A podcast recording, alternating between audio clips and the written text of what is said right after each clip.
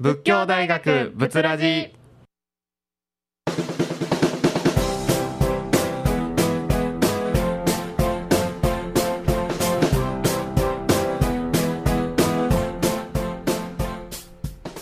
さあ始まりました。ここからは仏教大学仏ラジのお時間です。この番組では仏教大学の学生が京都市北区上京区を中心とした地域の情報をラジオミックス京都から各週生放送でお送りしていきます。またこの番組は午後11時から再放送していますのでぜひお聞きください。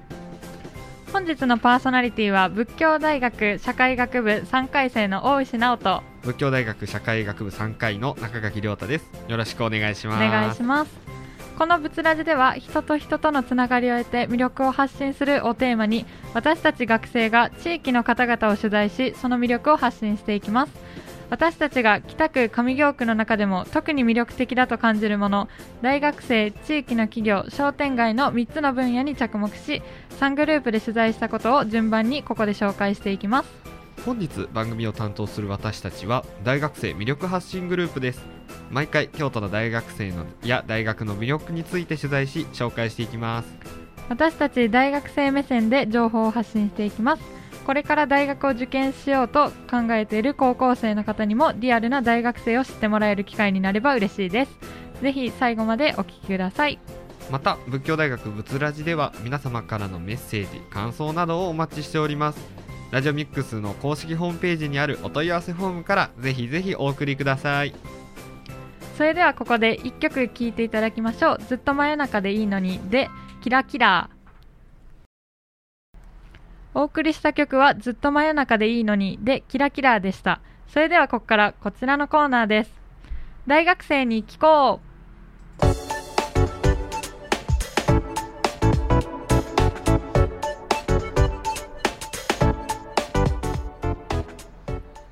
え私たち大学生魅力発信グループではコロナ禍で距離ができてしまった京都の大学生同士や地域のつながりをラジオを通して作れたら、えーいいなと思い大学生に聞こうと題して毎回大学生の声を発信していきます。今回は一押しのスポットをテーマにお送りしています。前半では仏教大学後半は、えー京都産業大学の一押しスポットについて紹介していきます。というわけで前半は仏教大学から紹介していくのですが仏教大学の一押しスポットは何があると思いますか？そうですね。仏教大学のいい場所たくさんあると思うんですけどいざ一押しと言われると難しいですね。そうですよね、えー100万冊以上ある蔵、えー100万冊以上の蔵書がある図書館や最近は新しくカフェがオープンしたりと魅力的なスポットが多いですもんね。ねえー今回仏教大学生に一押しスポットについて聞いてみたところ礼拝堂という回答を多くいただきましたはあ礼拝堂存在は知ってるんですけれどほとんど利用したことがなくて大学にいれば毎日近くを通るんですけどなかなか僕には縁のない場所ですね。ですよね。私もなんだか入りづらいイメージがあります。なので実際に利用している学生に詳しく聞いてきました。それではインタビューをお聞きください。どうぞ。仏教大学の一押しスポットとして礼拝堂を挙げられた理由は何ですか？仏教学部じゃない人にも仏教のことを知っていただける建物として礼拝堂があります。え仏教学部をそもそも志望した理由は何ですか？私は仏教のことを勉強したかったからです。私は高校生の時に浄土宗の高校に通っていました。その時に仏教という授業がありました。その授業がとても心に残っています。そしてもっと仏教のことを学びたいと思い仏教学部に入学しました私の家はお寺で父の姿を見てより仏教を学びたいと思いました。ありがとうございます。じゃあここから、えー、と本題の礼拝堂について、えー、とお聞きしたいと思います、えー礼拝堂は何をする場所なんですか？毎朝講義が始まる前にお勤めと先生方からのお話を聞くことができます。仏教学部以外の先生のお話も聞けるのでとても楽しみにしていますこのお話は毎日日替わりでいろいろな学部の先生からお話を聞くことができます。仏教行事も礼拝堂で行っています。えお勤めとは何なんですか？お勤めとはみんなでお経をお唱えすることです。ありがとうございます。えー週に何回くらい、えー、礼拝堂を利用していますか？その週にもよりますが、私はほぼ毎日利用しています。そのほぼ毎日というのは履修している授業や学年によって違うものなんですか？履修している授業によっては、礼拝堂で行っているものがあるので、礼拝堂で授業を受けている時もあります。朝の勤めで毎日礼拝堂を訪れている時期もありました。その礼拝堂の中には何があるんですか？礼拝堂の真正面に浄土宗のご本尊阿弥陀様が安置されています向かって右には禅道大師。左には浄土宗をお開きくださった。法然上人が安置されています。えー礼拝堂を実際に利用する時の手順はどのような感じなんですか？礼拝堂の入り口で真正面にいらっしゃる。阿弥陀様に一礼。合掌手を合わせてから礼拝堂に入ります。そして椅子に座り朝のお勤めが始まるのを待っていますその礼拝堂に初めて入った時の感想を教えてほしいですすみません、覚えていないです。初めて入ったのが高校1年生の時のオープンキャンパスでした。しかし、毎日毎日礼拝堂でお勤めとお話を聞いていると心が落ち着きます。初めは覚えていませんが、だんだんと心に響いてきます。え仏教学部じゃなくても仏教大学生なら礼拝堂の中を見ることや入ることってできるんですか？はい、仏教学部ではなくても入れます。というか、ぜひ入っていただきたいです。えそうなんですね知らなかったですということは仏教大学生なら誰でも入れるということは許可や申請はなくても入れるんですか？手続き、許可もいらないです。どなたでも気軽に入ることができます。えーそうなんですねちょっと私も興味が湧いてきたので入ろ入ってみようかなと思いましたありがとうございますえーそれでは最後の質問なんですけども、えー通っている大学に、えー礼拝堂があるメリットって何ですか？礼拝堂は仏教大学の建物の中心地だと私は思っています。なので、たとえ学生で実家が浄土宗以外の人でも礼拝堂に来ていただいて仏教を感じていただくことができます。これがメリットです。他の大学にはないところだと私は思っています。ありがとうございました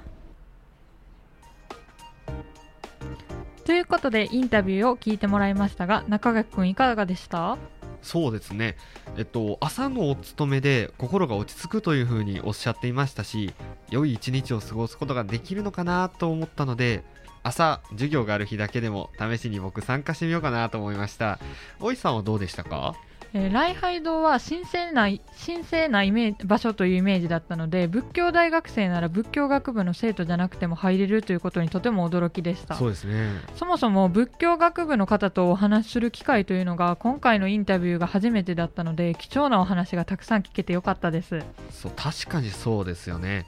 礼拝堂に入ることができるっていうのも、まあ、仏教学部の方となかなか話す機会がないとちょっと知り知ることできないですよね。そうですよね。ね。このインタビューを通じて僕もっとこう仏教大学のことをより詳しく、えーなることができました。あと礼拝堂だけじゃなくてあの仏教学部についても同じ大学内にある学部なのに知らない話ばかりでとても新鮮で興味のあるお話がたくさん聞けました。ねあちなみにですね今、はい。ホームページで調べたんですけど、はい。礼拝堂では結婚式とかもできるそうですよ、えー、このこの前通りかかった時にですね僕あのサークルの活動か何かわからないんですけど、はい。バンドの演奏をなんか礼拝堂の中でされててびっくりしました。えー、そうなんですか礼拝堂で結婚式ってどのような感じで行われるのかとても興味深いですね。そうですね。ちなみに中垣君が個人的に思っている仏教大学の一押しスポットって何かありますか？あ僕は学習情報プラザっていうところですね。あの生徒用に PC がこう開放されてて空きコマの時に課題をしたり自由に使えるコンセントがたくさんあるんでそれでスマホの充電に使ったりああとボランティアの情報も貼ってあるんでこう就活に備えて自分が参加できそうなボランティアを見繕ったりして、えーすることができるんで僕にとっての一押しですね。なるほど。私は図書館なんですけど、はい、えーとても静かで学習スペースが充実しているとこが気に入っています。うん。で私は静かな環境じゃないとちょっと勉強に集中ができないので大学で勉強するっていう時は必ずと言っていいほど図書館で勉強していますね。あそうなんですね。はいはい、えーでここで、えー大学生に聞こう。前半では仏教大学を紹介しました。後半では京都産業大学について紹介していきます。その前にミニコーナーをお楽しみください。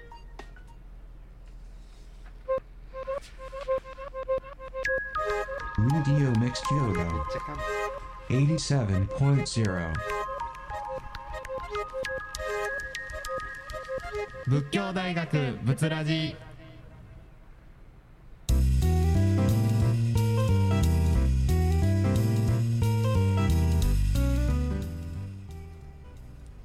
ここからはミニコーナー大学生日常小話に行きましょう。この時間は大学生の日常をリスナーの皆さんに共有し大学生の生活をより身近に感じてもらおうという企画になります。今回は受験シーズンということで我々の受験エピソードや大学の、えー大学生のテスト情報について話したいと思います。おいさんは何かありますか？えー私は受験するときに実際に大学に行くじゃないですか、はい。で大学に行くときにはバスを利用したんですけど受験のことで頭がいっぱいで降りる駅が曖昧になってきて分からなくなってしまって、で危うく間違えそうになったことがあります。うわあそれはもうヒヤッとするエピソードですね。そうなんです。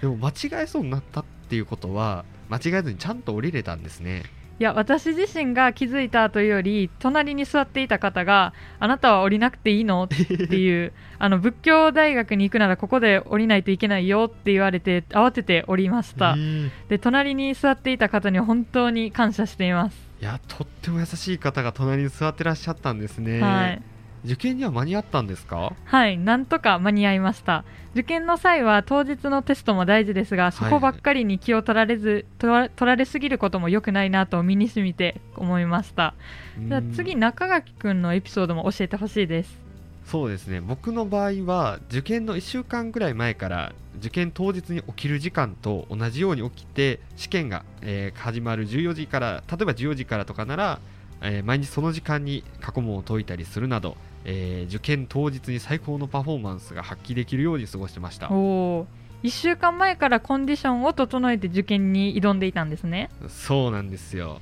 私の高校の恩師からアドバイスをいただいた調整の仕方なんですけど以前から部活の大会前とかにはこういう風に過ごしてたんで、まあ、少しでも緊張しないようにっていう工夫でもありますね。受験はとても緊張しますもんね。ねで私は自信をつけるためにはもうひたすら勉強するしかないっていうないと思って勉強するときは携帯を他の部屋に置いて集中できるようにしていましたあそれはいい工夫ですね。僕は受験勉強始めるのがすごく遅かったのでなかなかこう自信がついてこなかったんでコンディションを整えるっていうことで少しでも合格する可能性を高めようとしてましたやっぱり人それぞれ違った受験エピソードがあるんですね。そうですね。でも合格した後は楽しい大学生活が待ってたのであー頑張ってよかったなーと今思えばそう思いますね。そうですね。ね。このラジオをお聞きの、えーお聞きの人の中には受験生の方もいらっしゃると思いますが心の底から応援しています。受験生の皆さん頑張ってください。頑張ってください。以上、えー大学生日常小話でしたそれではここで1曲お聴きください。ビリー・アイリッシュで bad guy。大学生に聞こう。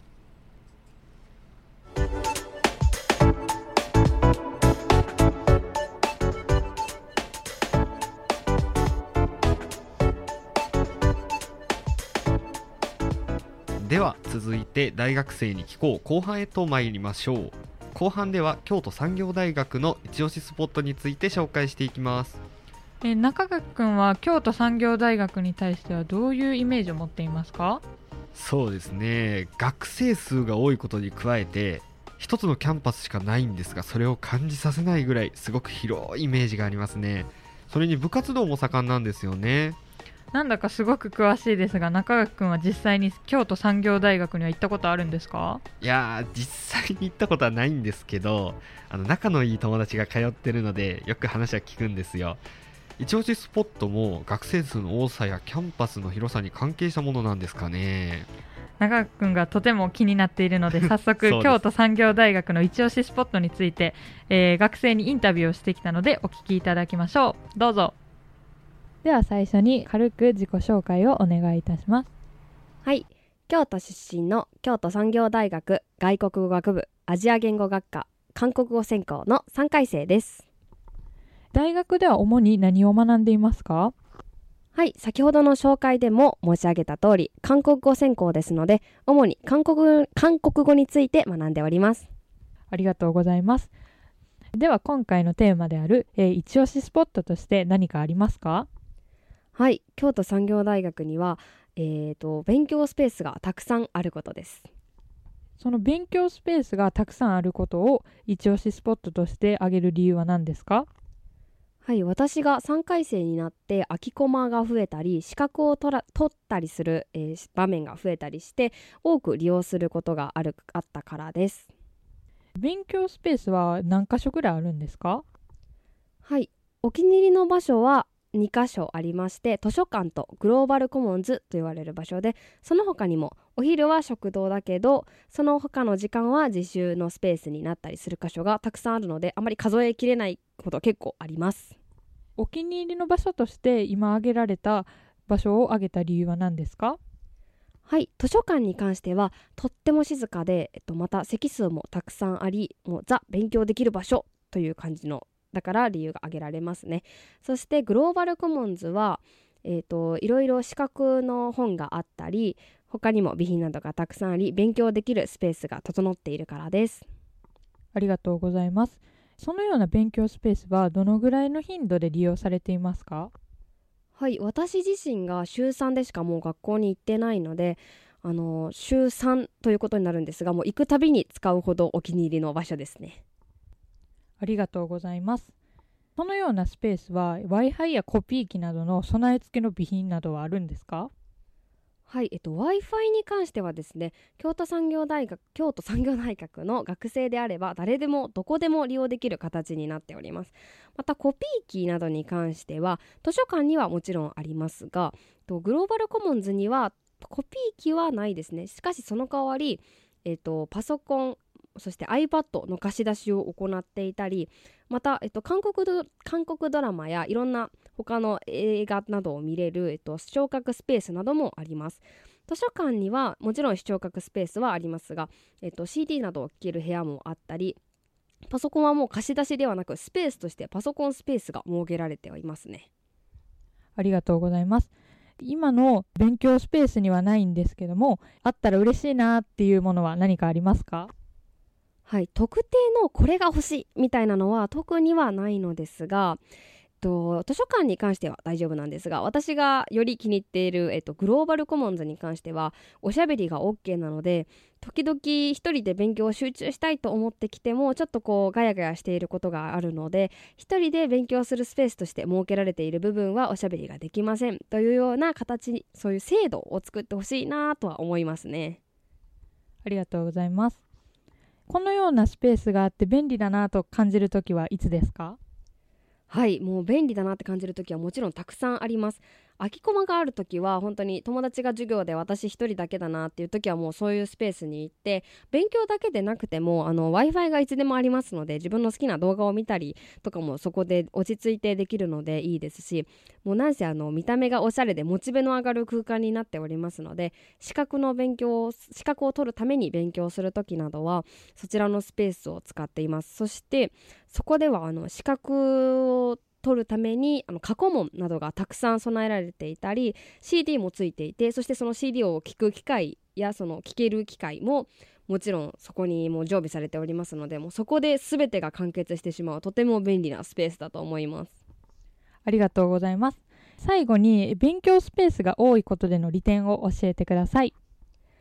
はい勉強スペースが多いことによってもちろん自分の専攻している学問もはかどりますしゼミなどで交流しなければいけない場所も提供されていることによって、えっと、本当に自分の研究していることから自分の大学生活の充実まで全てのことに関して結構勉強スペースが多いということによって、えっと、いろんな大学生の、えっと、充実した生活を生活にしているのではないでしょうか。そこが利点だと思います。ありがとうございました。ではインタビューをお聞きいただきましたがどうでしたか中垣くん？いやそうですね。あのおしゃれな勉強スペースっていうのが 惹かれましたね。仏教大学もあの最近カフェが改装されて綺麗になりましたがそこで勉強したりミーティングしたりするとこうモチベーションがですね全然違うなーって最近実感しましたので、まあ、おしゃれな環境が整備されてるっていうのが非常にいいなと思いました。確かにその通りですよね。学習スペースが綺麗で備品が揃っているっていうのは学習のモチベーションがすごく上がりますよね。そうなんですよ。ちなみにグローバルコモンズなんですけどもホームページによると京都産業大学では4つの多様なラーニングスペースが設けられていてその中の1つらしいです。えー、そうなんですか？はいじゃあその4つのスペースについて簡単に紹介しますね。お願いします。で1つ目はラーニングコモンズという場所で、えーここでは学生のアクティブな学びを支えるためにモニターやホワイトボードがあって学生がグループで作業をしているのに向いているそうです。はいはいはい。で2つ目がインタビューの中にでも出てきた、えーグローバルコモンズという場所でここでは外国語を学ぶ人向けの資料や環境が充実しているそうです。で3つ目がスチューデントコモンズという場所で、えー自主学習からプレゼンテーションの練習までさまざまな学生の学びや活動をするのに適しているそうです。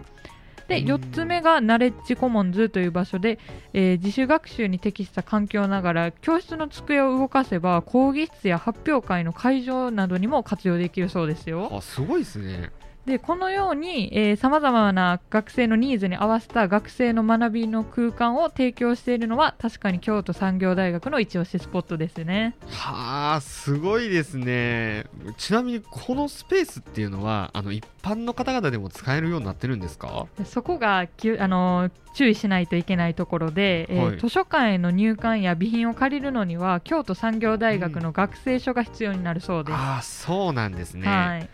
あー京都産業大学の学生さんがは羨ましいな。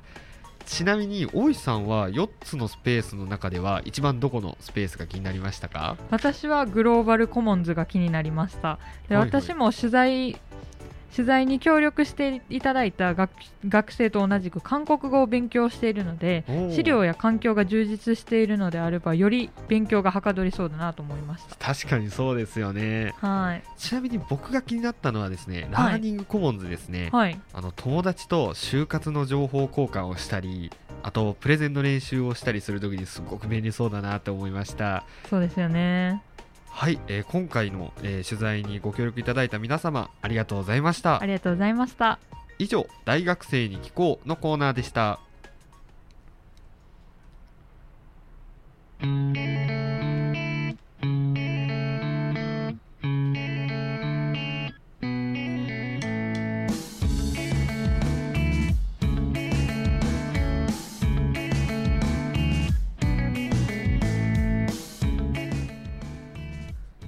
さて仏教大学仏ラジエンディングのお時間となりました、